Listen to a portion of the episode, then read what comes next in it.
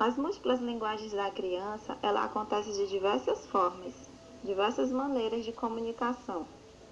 A criança, ela se comunica através da imaginação, por meio da ideia, da criatividade, da ludicidade, por meio dos jogos e brincadeiras.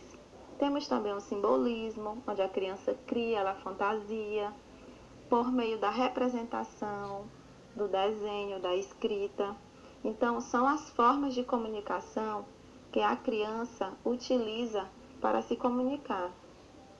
Como vocês podem observar, a criança ela utiliza-se de várias formas de comunicação. Ela se comunica também através da fala, da escrita, do corpo, da dança, do gesto, do movimento. Essas linguagens não têm uma ordem hierárquica de importância. Eu não posso considerar uma mais importante do que a outra. Algumas pessoas, quando falam em múltiplas linguagens, imaginam logo que a fala e a escrita são mais importantes. Só que isso é errôneo pensar, pois elas são tão importantes quanto as outras. Eu não posso considerar só a fala e a escrita importantes. Todas elas são importantes. Todas elas têm o seu grau de importância. Na prova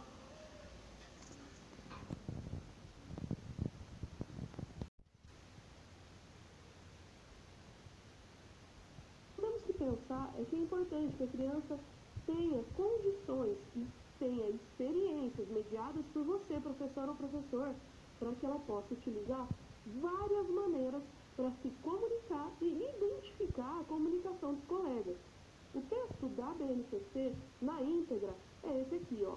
Utilizar diferentes linguagens, é, a verbal, oral, visual motora, como libras escrita, por exemplo, corporal, visual, sonoro e digital, bem como conhecimentos das linguagens artísticas, matemáticas e científicas, para se expressar e partilhar informações, experiências, ideias e sentimentos em diferentes contextos e produzir sentidos que levem ao entendimento mútuo. Então, você, professor ou professor, vai utilizar das múltiplas linguagens, do conhecimento científico, da linguagem matemática, da linguagem científica, da linguagem artística, é, da linguagem verbal, tanto a escrita quanto libras, a fala, tudo isso para ensinar o seu aluno e também para que ele possa expressar Não é só fazer isso por meio da fala, do desenho ou da escrita, caso você seja professor também dos anos iniciais.